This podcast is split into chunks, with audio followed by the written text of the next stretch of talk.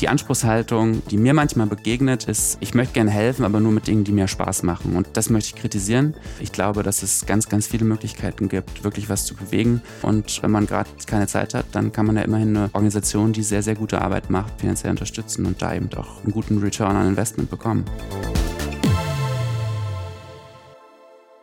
Hier ist der Gründerszene-Podcast So geht Startup. Ich bin Georg Reth und ich spreche heute mit Christian Leupold-Wendling, dem Gründer von Jurafuchs. Für mich ist er einer der herausragenden Charaktere dieser Startup-Szene und gar nicht mal unbedingt, weil er ein erfolgreiches Startup leitet, sondern er ist auch parallel Mitglied in einer NGO, die gegen Sklaverei vorgeht. Er hat selbst aktiv gegen Zwangsprostitution und Zwangsarbeit auf den Philippinen gekämpft. Dann wurde er Anwalt man könnte meinen, es ist ein Widerspruch, dazu werden wir heute natürlich sprechen. Und klar, wir sprechen natürlich auch über sein aktuelles Startup. Das ist wie gesagt JuraFuchs, die erfolgreichste deutsche Lern-App für Jura mit über 200.000 Nutzern, die dafür monatlich auch Geld zahlen. Ich möchte heute herausfinden, wer ist er? Ist er mehr Anwalt? Ist er mehr Gründer? Ist er mehr Menschenrechtler? Oder vielleicht auch alles gleichzeitig? Werbung Wer im Marketing durchstarten will, braucht nicht nur passende Tools, sondern auch die richtigen Impulse und Strategien. Ganz nach dem Motto Keep on Learning schafft die OMR Academy deshalb mit ihrer digitalen Lernplattform die perfekte Remote-Lösung für alle Marketeers und solche, die es werden wollen. Ob SEA, Digital Marketing Analytics oder Instagram Marketing. OMR als Big Player der Digital- und Marketing-Szene gibt mit seinen Online-Kursen den optimalen Rahmen, um die Disziplinen von Grund auf zu verstehen und direkt in die Anwendung zu starten. Am 3. September 2021 geht's los. Die Kurse Digital Marketing Analytics und Facebook Instagram Advertising machen den Anfang. Melde dich jetzt an und ergattere dir dein Ticket. Mit dem Code STARTUP10 erhältst du bis zum 31. Oktober 2021 10% Rabatt auf alle Kurse und Ticketkategorien.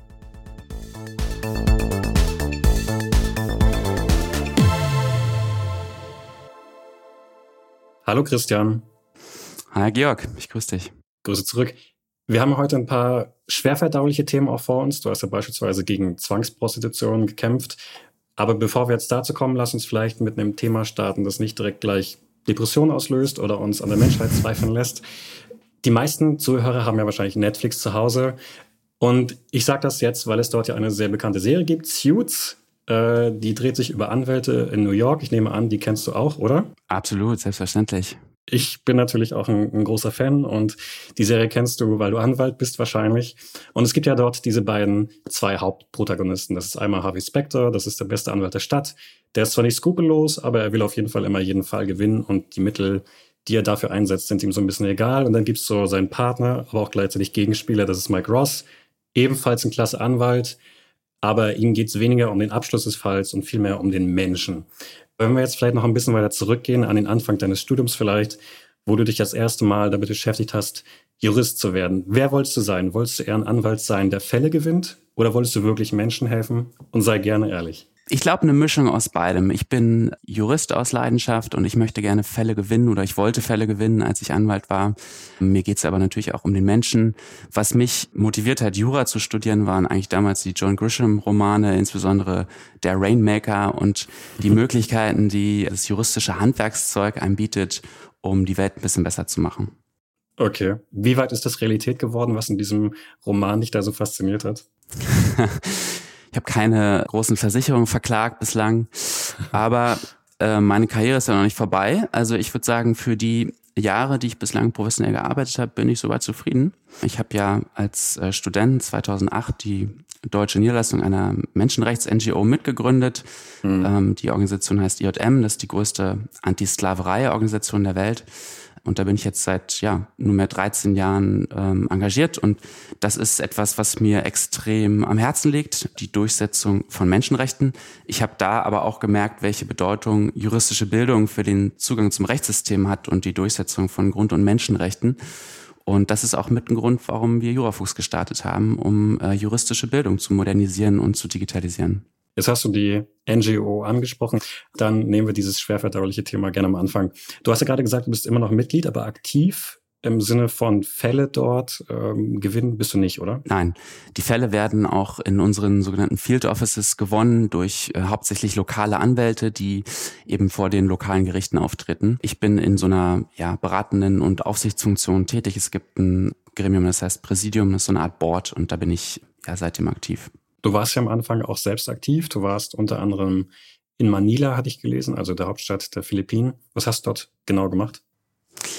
Jedes ähm, IJM-Büro hat äh, verschiedene Abteilungen. Eine davon ist eine Rechtsabteilung oder Legal Intervention Department. Es gibt dann eine Ermittlerabteilung, die in Rotlichtmilieus reingeht ähm, und in ja, Ziegeleien, Reismühlen und andere Bereiche, in denen äh, Menschen illegal beschäftigt und ausgebeutet werden. Und es gibt da noch einen dritten Bereich mit Sozialarbeitern für die Nachbetreuung.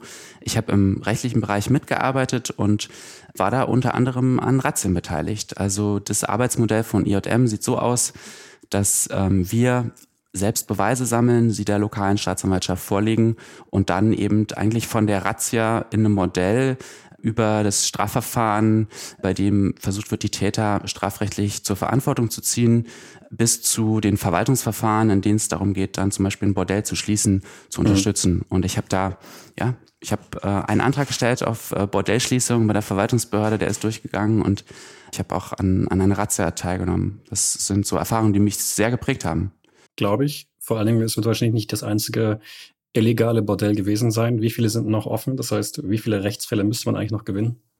Ja, das ist eine gute Frage. Sehr viele. Es gibt Studien dazu. Die Bill Melinda Gates Foundation hat ähm, auf den Philippinen eine Studie gemacht.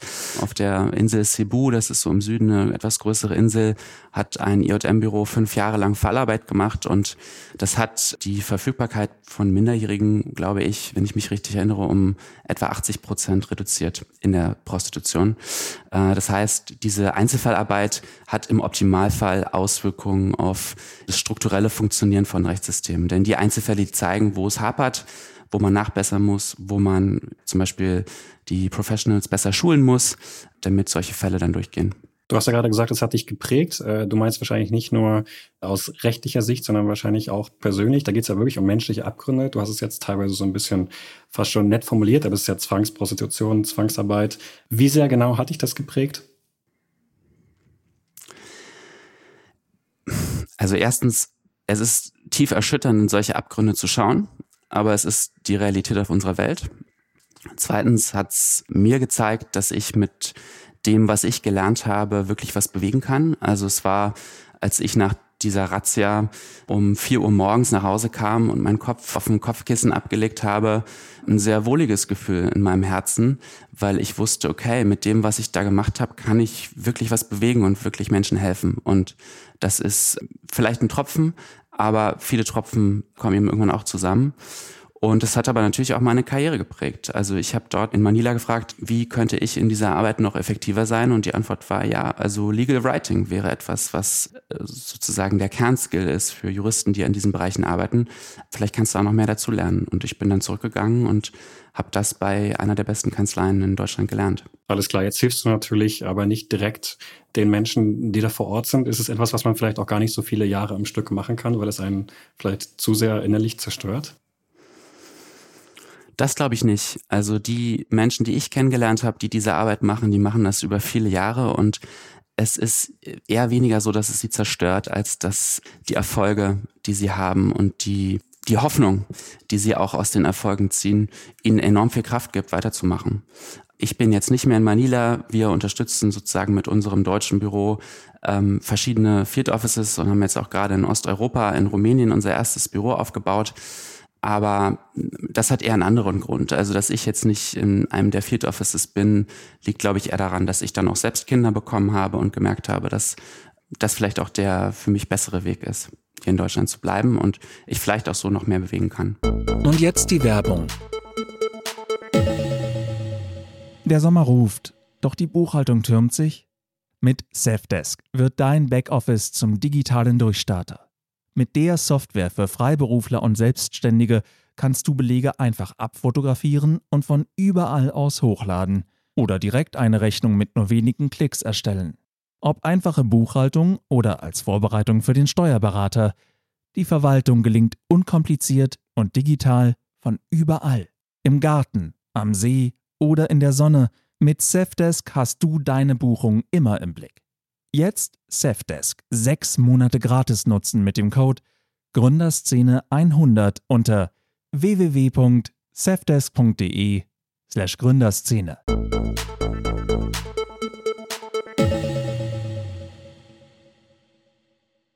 Deine Kinder sind ja ein, vier und sechs Jahre alt. Du hast 2018 gegründet. Das heißt, in der Zeit hast du äh, drei Kinder groß werden sehen. Äh, du musstest dich natürlich auch um die kümmern. Gleichzeitig musstest du dich um dein Unternehmen kümmern und ganz viele Unternehmer sagen ja, das ist auch so ein bisschen das Baby. Ist es schwierig, diese beiden verschiedenen Projekte gleichzeitig zu handeln? Da fließt ja jeweils eigentlich 24 Stunden des Tages rein. Das heißt, dein Tag muss 48 Stunden haben. Ja, es ist schwierig. Das äh, gebe ich gern zu. Ähm, ich habe immer gern schon viel gearbeitet, auch in einer Großkanzlei. Und das ist jetzt im Startup natürlich nicht anders. Es ist ein bisschen anderes Arbeiten, vielleicht ein bisschen flexibler und auch ein bisschen stärker geprägt durch so Reflexionsphasen, in denen man versucht, ja irgendwie Probleme in den Griff zu bekommen, wenn man gerade nicht am Schreibtisch sitzt, aber sie vielleicht gedanklich besser fassen zu können.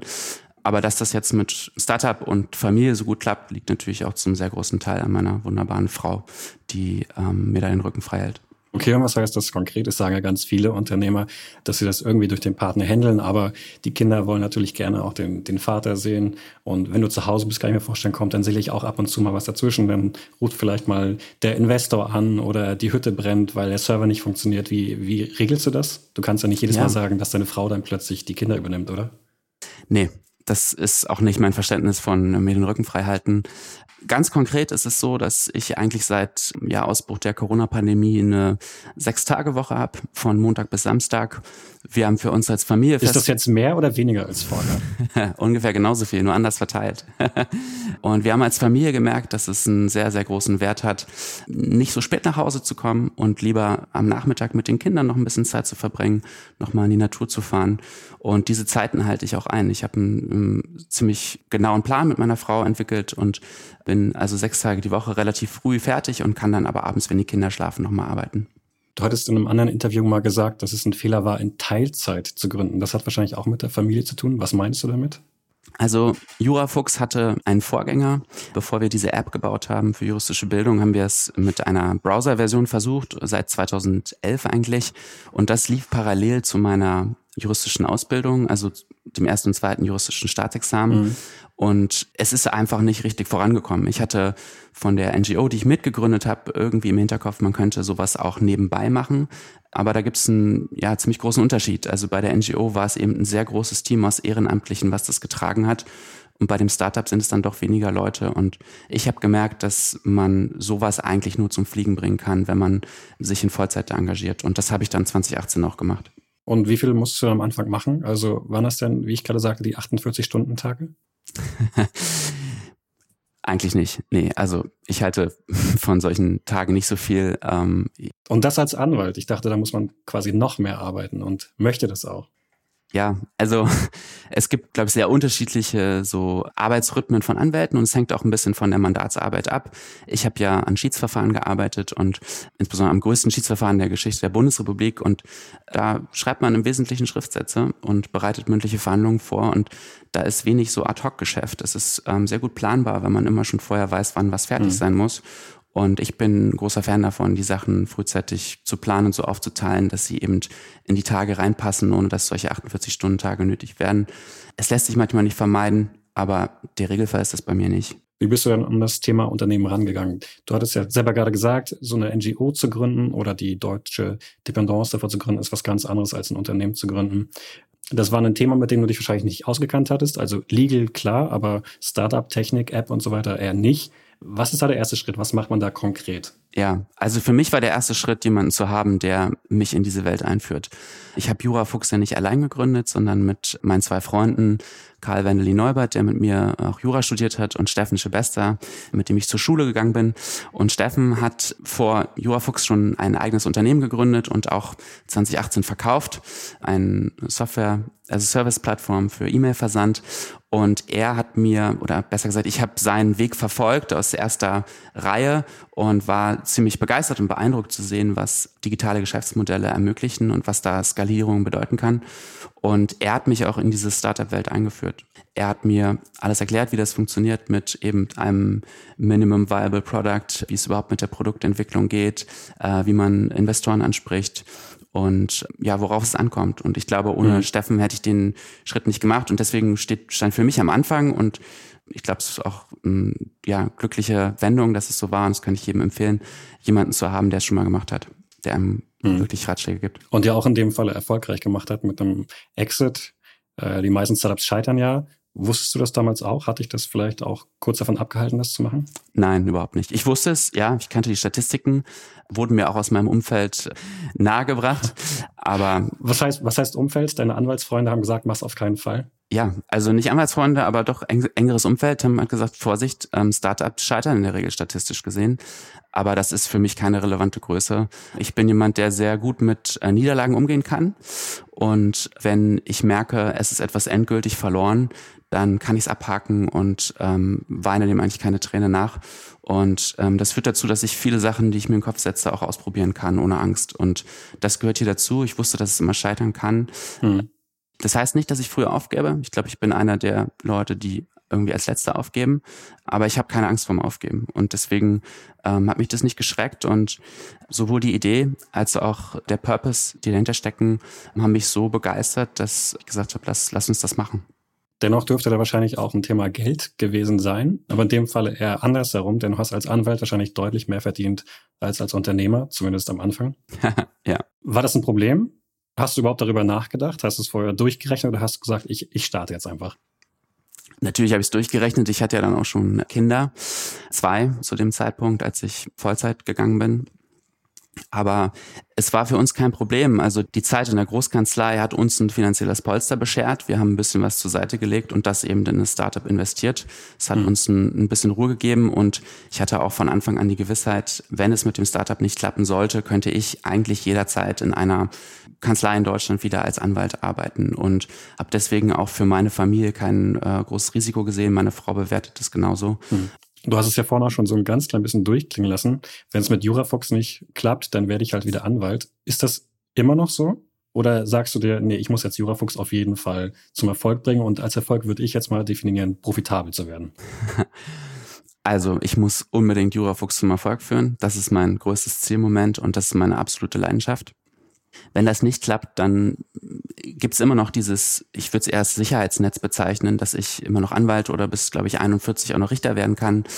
Ähm, aber das ist jetzt nicht so, dass das irgendwie meine Perspektive wäre für die Karriere danach oder so. Ich habe jetzt schon wirklich Startup-Luft geschnuppert und ich muss sagen, es gefällt mir in diesem Space sehr, sehr gut. Mhm. Also ich liebe diesen Job und ich finde es extrem anspruchsvoll und spannend und vielfältig und ich finde, es ist eine wahnsinnige Herausforderung, ein Unternehmen aufzubauen und habe da wahnsinnig großen Spaß dran. Ich weiß nicht, ob ich das jemals wieder loslassen kann, ehrlich gesagt. Du bist ja auch noch in deinem Themengebiet drin. Vielleicht, vielleicht hilft das ja auch. Es hilft mir total, dass ich jetzt auch noch Jura machen kann nebenbei. Absolut, ja. Mhm. Ich habe mir einen Blogbeitrag von dir durchgelesen, da hast du über den MVP gesprochen, das Minimum Viable Product, also das allererste Produkt, was man Nutzern zum Testen gibt, um zu schauen, ob das Produkt auch funktioniert.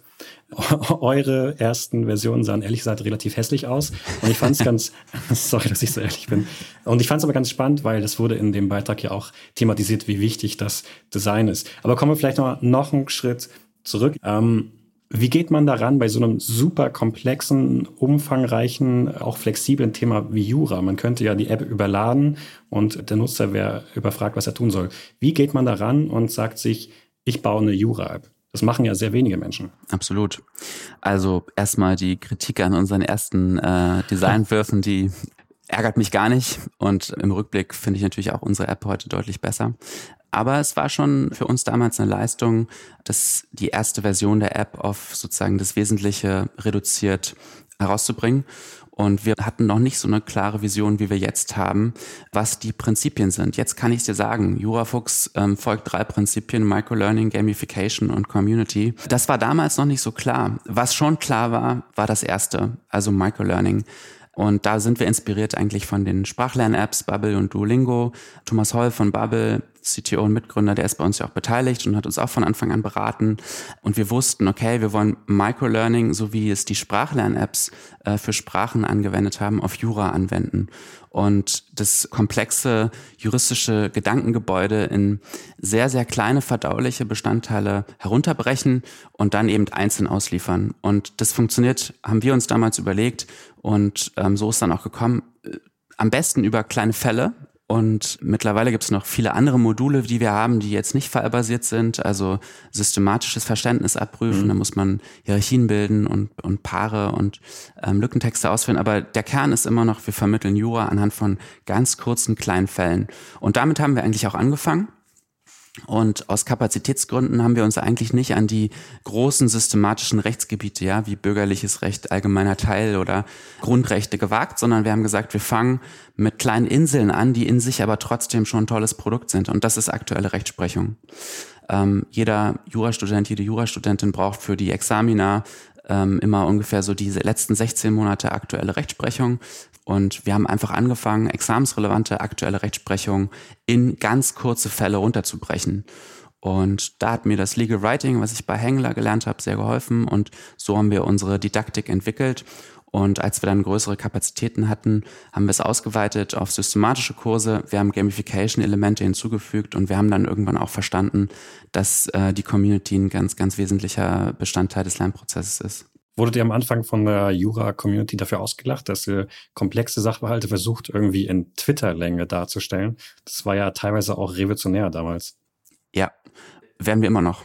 Es gibt ähm, immer noch sehr große Vorbehalte in der sozusagen juristischen Welt ähm, überhaupt gegenüber allem, was digital ist und natürlich auch dem ja sehr anmaßend, vielleicht anmutenden Ansatz, so komplexe Themen kurz darstellen zu wollen. Aber das prallt an uns ab. Wir glauben, es ist schwerer, komplexe Sachverhalte kürzer darzustellen als länger und sehen das einfach als Challenge. Und jetzt Werbung. Wer im Business durchstarten will, braucht innovative Ideen und den richtigen Standort. Mit mehr als 550 Jungunternehmen und rund 100 Neugründungen allein im vergangenen Jahr gilt Köln als einer der deutschen Startup-Hotspots und ist Spitzenreiter unter den deutschen Städten beim digitalen Ausbau. Bei so viel Startup-Potenzial darf das richtige Netzwerk nicht fehlen. Dafür sorgt die Startup-Unit der Köln Business Wirtschaftsförderung. Das Team unterstützt Gründende bei der Vernetzung mit anderen Startups, etablierten Unternehmen und Investierenden. Und ob bei der Bürosuche oder grundlegenden Finanzierungsfragen, Köln Business hilft mit passenden Lösungen, wo ihr es braucht. Erfahrt jetzt mehr unter köln.business und fasst Fuß in der Kölner Startup-Szene.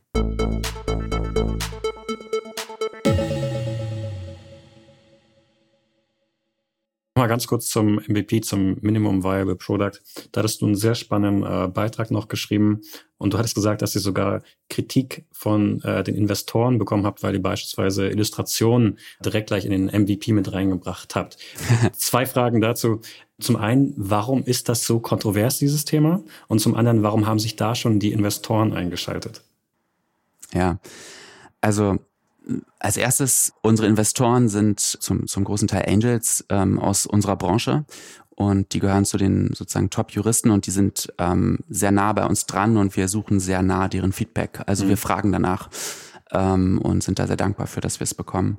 Daher kommt das, dass wir dann auch ja so offene Kritik bekommen, mit denen wir uns dann auseinandersetzen. Und ja, warum sind Visualisierungen kontrovers? Also ähm, es ist ein, ein, ähnliches oder es hat einen ähnlichen Hintergrund wie diese Verkürzung ähm, mhm. der Texte, dass ja viele Juristen sagen oder denken, wenn man versucht, komplexe Inhalte in eine Illustration zu packen, dass dann eben Bedeutung verloren geht und dass das zu Missverständnissen, mehr Missverständnissen führen kann, als dass es hilft. Das sehen wir aber ganz anders. Und äh, wir wussten es von Anfang an nicht, aber es hat sich gezeigt, dass der Ansatz richtig war, Illustrationen gleich reinzupacken. Ähm, es hat einen unterhaltenen Aspekt. Wir haben ähm, teilweise sehr humorvolle und witzige Illustrationen, die einfach den Lernprozess ein bisschen auflockern. Es hat einen Gamification-Aspekt, dass man eben nicht nur Text hat, sondern eben auch Bilder und überhaupt die App irgendwie angenehmer erscheint. Aber es hat auch einen sehr, sehr inhaltlichen Aspekt. Ich kann ja mal zwei Beispiele nennen. Mhm. Eins, es gibt eine, eine Strafrechtsentscheidung, die wir auch in der App besprechen. Da sind gerade zwei ähm, Einbrecher äh, am Werke, die haben gerade irgendwie den Gartenzaun äh, überstiegen und sind im Garten und der eine ist mit so einem Brecheisen gerade am Fenster zugange und der Eigentümer, der schaut aus dem ersten Stock, der ist gerade wach geworden aus dem Fenster und erwischt sie dabei. Und das ist eine Situation, für die das Gericht, ich glaube, drei Seiten gebraucht hat im Tatbestand, um sie zu schildern. Wir hm. können das mit einer Illustration machen und es ist im Bruchteil von einer Sekunde vermittelt und unsere Nutzer wissen sofort, worum es geht, welchen sozusagen Ausführungsstand diese Handlung hat, die dann eben strafrechtlich zu beurteilen ist. Also es hilft, Sachverhalte schneller zu verstehen. Es hilft aber auch, juristische Lösungen im Gedächtnis zu behalten. Und ich glaube, die stärksten Illustrationen, die wir haben, sind die, in denen wir äh, Metaphern verwenden für juristische Prinzipien oder Topoi. Ein Beispiel, die Willenserklärung ist bei uns eine Fliege und ja, jeder in den ersten Studiensemestern setzt sich irgendwann mit der Frage auseinander, wann kommt an einer Tankstelle ein Vertrag zustande, ja, an der Zapfsäule oder im Gebäude. Mhm. Und wenn die Illustration zeigt, wie sich zwei Willenserklärungen in Form von Fliegen treffen über der Zapfsäule, dann ist es etwas, was man nicht mehr so leicht vergisst. Das hast du übrigens schon zweimal in diesem kurzen Gespräch das Wort Gamification genannt. Etwas, was anscheinend für euch sehr, sehr wichtig ist. Äh, auf Deutsch ist es ja mit spielerischen Elementen versuchen, den Nutzer zu motivieren und auch gleichzeitig in der App zu halten. Ein, wichtiges äh, Element. Was ich ehrlich gesagt bei euch fast noch viel wichtiger fand, als ich mich damit beschäftigt habe, ist das Thema Community. Ihr habt ja ein Forum. Da hattest du vor ein paar Wochen oder Monaten, glaube ich, gesagt, da waren es um die 10.000 Einträge. Mittlerweile sind es wahrscheinlich deutlich mehr. Ich fand das ein Alleinstellungsmerkmal. Ich kenne das nämlich in der Form so nicht.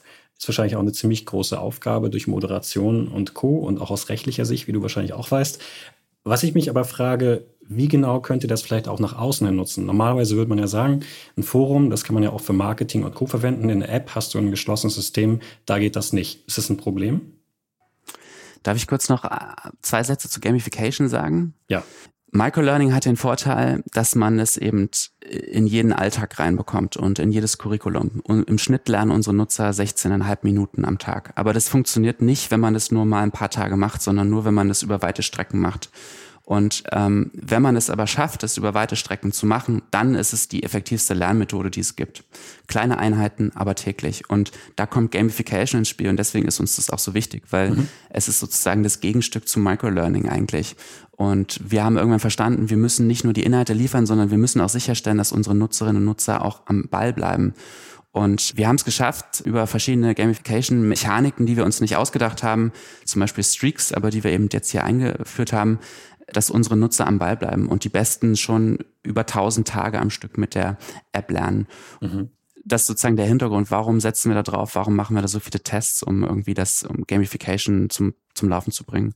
Mhm. Ja, und Community, das ist tatsächlich etwas, was mir sehr am Herzen liegt und wo wir auch so ein bisschen reingestolpert sind. Wir haben intuitiv von Anfang an eigentlich das Feedback unserer Nutzerinnen und Nutzer auf allen Kanälen gesucht, ja, über die App Store, Play Store, Rezensionen und Bewertungen, über E-Mails und dann haben wir irgendwann gesagt, lass uns doch ein Forum einrichten. So viele Nachrichten, die wir bekommen, wären ja auch für Dritte interessant und mhm. wir hatten ein bisschen Hemmung, das zu machen und es ist auch ja in gewisser Weise revolutionär, denn viele andere haben ihre Kommentarspalten schließen müssen, weil das eben eine Plattform für Hate Speech war und das nicht mehr handelbar war. Und wir waren nicht sicher, ob wir das moderiert bekommen. Wir haben aber gesagt, wir probieren es aus und es funktioniert enorm gut. Und genau, im Wesentlichen kommen da juristische Verständnisfragen. Und so haben wir dann eben auch irgendwann verstanden, dass egal wie gut unsere Lerninhalte konzipiert sind, wir nicht alle potenziellen Einwände oder Fragen, die jemand im Kopf haben könnte, vorwegnehmen können. Und aufgrund der Zeichenbegrenzungen, die wir uns auferlegt haben, können wir gar nicht alles vorwegnehmen. Und dafür ist es eben das Forum entscheidend. So, und jetzt zu deiner Frage. ist es ein Problem, dass es nicht zugreifbar ist außerhalb der App? Ich würde sagen, es ist eher eine Chance. Also ähm, wir denken auch Chance darüber nach. Dafür? Ja, also ich denke, es ist eine Chance, das eben zugreifbar zu machen außerhalb der App. Also so, okay. wir haben es wir haben's auf der Liste. Ähm, es wird irgendwann eine Web-App geben von Jurafuchs und dann werden auch Kommentare ähm, außerhalb der App verfügbar sein. Aber für jetzt ist es trotzdem so, dass diese, dieses Forum ja letztlich eine Verlängerung unserer Lerninhalte ist. Denn wir beschäftigen Moderatoren, die wirklich sich mit allen Threads auseinandersetzen. Unser Ziel ist, alle Fragen innerhalb von 48 Stunden zu beantworten und die auch richtig hilfreich zu beantworten und teilweise auch mit Fundstellen. Das heißt, da sind auch Recherchen erforderlich. Und wenn wir da wirklich ähm, substanzielle Inhalte in so einem Forum hinterlassen und auch tolle juristische Debatten teilweise entstehen, ähm, dann ist es für Dritte, die das lesen und auf einem Lernprozess äh, sind, super hilfreich. Mhm. Wie sehr juckt dir das eigentlich in den Fingern, wenn du regelmäßig wieder auch mit aktuellen Fällen durch die App beispielsweise zu tun hast, denn aktiv als Jurist tätig zu sein, selber an diesen Fällen vielleicht mitzuwirken? Ja, das ist natürlich spannend. Also ich finde, der, der Anwaltsberuf ist ein, ist ein ganz toller äh, Beruf. Auch ähm, alle anderen Akteure, die im Rechtssystem arbeiten, finde ich einen tollen Beruf. Also könnte mir auch das vorstellen, Richter zu sein. Aber ich bin im Moment genau an der richtigen Stelle und juristische Bildung ähm, ist wirklich was, was ich ähm, sehr, sehr liebe. Und wir sind ja nah dran. Wir führen ja die Debatten. Wir machen ganz aktuelle Sachen. Das macht uns natürlich auch Spaß. Also den Berliner Mietendeckel zum Beispiel, die Entscheidung dazu vom Bundesverfassungsgericht, mhm. ähm, der, den gibt's schon in der App und den gab's auch eben kurz nach der Entscheidung schon, auch schneller, als es vielleicht gedruckt äh, werden könnte. Ähm, und so machen wir aktuelle Sachen und haben natürlich selbst auch Spaß dran. Wir haben jetzt kürzlich mit dem Nomos Verlag ähm, zusammen einen Podcast gestartet, äh, gestartet, Spruchreif heißt er, in dem wir auch ähm, ja, aktuelle Rechtsprechung einordnen. Ja, also wir toben uns wirklich aus mit Jura und haben da keine Mangelerscheinung oder so. Mhm. Und vielleicht nochmal, um beim Anfangsthema zu sein, äh, NGO, Menschenrechte und Co. Äh, als jetzt dieses Thema beispielsweise der Uiguren in China aufkam, Zwangsarbeit, Zwangssterilisation, wie sehr geht denn in deinem Kopf, okay, ich müsste da jetzt eigentlich was tun? Immer. Also immer, wenn ich von irgendeinem Missstand höre, gibt es zwei Fragen. Was ist das Problem? Also wie könnte man das beheben oder lösen und äh, was könnte mein Beitrag dafür sein? Ähm, die Frage stelle ich mir persönlich immer. Aber es das heißt natürlich nicht, dass ich jetzt irgendwie wütig ähm, als Aktivist herumrennen würde, sondern ich bin davon überzeugt, dass ja schwierige strukturelle Probleme sich am besten lösen lassen über langfristig angelegte Projekte, die irgendwie auch strukturell verankert sind und dauerhaft sicher finanziert sind. Und ich glaube, Jurafuchs mit einem Beitrag für juristische Bildung, was eben eine Voraussetzung für Zugang zum Rechtssystem ist und IJM als Menschenrechtsorganisation, die Einzelfallarbeit macht gegen schwerste Menschenrechtsverletzungen, sind zwei super Ansätze. Mhm. Ähm, aber ich habe natürlich noch, noch andere Ideen im Kopf. Hm. Ich versuche während dieses Gesprächs die ganze Zeit herauszufinden, bist du ein Pessimist, weil du so viele negative Dinge gesehen hast? Ist man Optimist, weil man irgendwie sich selbst motivieren muss? Oder wird man einfach durch diese beiden Zwiespälte zum Realist? Was bist du davon? Äh, ich bin auf jeden Fall Optimist. Ähm, das heißt nicht, dass ich ähm, mir alles rosa male. Ich bin Optimist und ich glaube daran, dass ähm, man sehr viel bewegen kann. Ähm, ich glaube, das liegt aber auch in der Zielsetzung. Also meine Zielsetzung für mich persönlich ist jetzt nicht irgendwie alle Missstände dieser Welt zu beheben. Ich glaube, mhm. das wäre auch eine falsche Zielsetzung, sondern meine Zielsetzung ist, das, was im Rahmen meiner Möglichkeiten steht, ähm, zu machen und mein Potenzial irgendwie auszuschöpfen. Ich werde über die Zeit ungeduldiger, das merke ich. Ich hatte früher mehr Geduld als jetzt. Sa Sachen müssen für mich jetzt schneller gehen. Das hat vielleicht auch ein bisschen was damit zu tun, ähm, dass ich jetzt schon mehr gesehen habe. Aber ich glaube, dass ich immer Optimist bleiben werde. Wie wird man eigentlich überhaupt vom Beobachter zum Aktivist? Dazwischen liegen ja Welten. Ich selber beschäftige mich natürlich auch mit diesen Themen.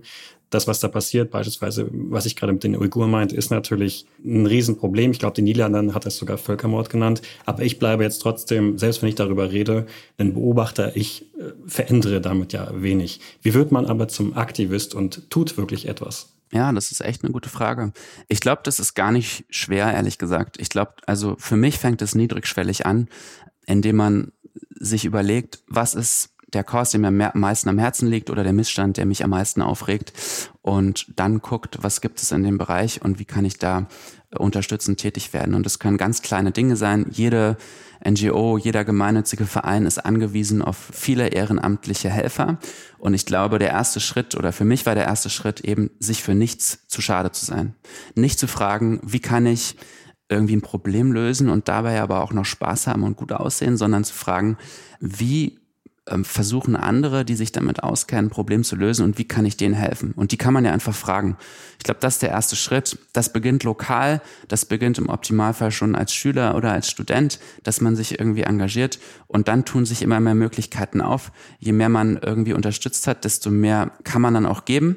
Denn die schwierigen Probleme unserer Zeit, die lassen sich nicht einfach lösen, sondern die erfordern eben ein hohes Maß an, an Bildung und Erfahrung. Viele bemängeln ja auch, dass es extrem schwer ist, einen Zugang zum äh, Bereich der Entwicklungszusammenarbeit oder der Menschenrechtsarbeit zu mhm. bekommen. Aber ich glaube, die Antwort, äh, und es ist auch so, aber es liegt eben daran, und das sehe ich halt aus der Perspektive auch, dass die Organisationen, die in dem Bereich arbeiten, eben darauf angewiesen sind, auch mit Profis zusammenzuarbeiten. Also wenn jetzt IJM solche Undercover-Operationen macht und Beweise sammelt und die dann versucht, mit Anwälten durch ein Justizsystem ähm, durchzutragen, dann brauchen die keine Dilettanten, sondern dann brauchen die erfahrene ähm, Locals, die wissen, was sie tun. Und mein Ansatz war, vielleicht auch nicht verallgemeinerungsfähig, aber mein Ansatz war, ähm, sich für nichts zu schade zu sein und sich immer zu engagieren, wenn es irgendwie geht. Dann eine klassische höhere Ausbildung zu machen, bei der man eben in seiner Industry auch zu einem Experten wird und dann zu gucken, wie man eben davon was auch wieder reintragen kann. Ein Beispiel ist jetzt bei IJM natürlich auch dieses ganze digitale Marketing, was ich bei Jurafuchs gerade lerne und diese Startup-Mentalität und mhm. agiles Arbeiten, das versuche ich natürlich jetzt auch in die NGO zu tragen und da Impulse zu setzen und da eben meine Erfahrung weiterzugeben. Mhm. Das klang fast gerade schon so ein bisschen wie, wenn ihr keine Ahnung habt, solltet ihr lieber nicht versuchen, Menschenrechtler zu werden? Sollte nicht jeder möglichst versuchen, irgendwie so einen kleinen Beitrag zu leisten? Oder ist das anscheinend jetzt so gut menschlich, wie man so schön sagt von mir? Nee, so wollte ich nicht verstanden wissen. Also ich würde niemanden versuchen, aus diesem Feld herauszuhalten. Jeder, der sich da engagieren möchte, der ist, glaube ich, ähm, willkommen. Die Frage ist immer nur, ähm, oder, oder die Anspruchshaltung, die mir manchmal begegnet, ist, ich möchte gerne helfen, aber nur mit Dingen, die mir Spaß machen. Und das, das möchte ich kritisieren. Ich glaube, dass es ganz, ganz viele Möglichkeiten gibt, wirklich was zu bewegen. Und ich glaube, dass es nützlich ist, eben Experte zu sein. Es muss ja nicht ein juristischer Experte sein. In äh, allen NGOs gibt es eben auch ganz viele andere Bereiche, die abgedeckt werden müssen, auch journalistischer Art zum Beispiel. Und nee, ich würde, ich würde, ich würde alle, alle motivieren, ähm, da mitzumachen und, und auch dafür Geld zur Verfügung zu stellen. Das ist ja das Einfachste, was man tun kann. Wenn man gerade keine Zeit hat, dann kann man ja immerhin eine Organisation, die sehr, sehr gute Arbeit macht, ähm, finanziell unterstützen und da eben auch ja, einen guten Return on Investment bekommen. Hm. Am Ende des Gesprächs haben wir immer noch eine abschließende Frage und die heißt, nenn mir etwas, was dir gerade sehr viel Freude bereitet. Das kann privat sein, das kann aber auch beruflich sein und etwas, was dir gerade Kopfschmerzen bereitet.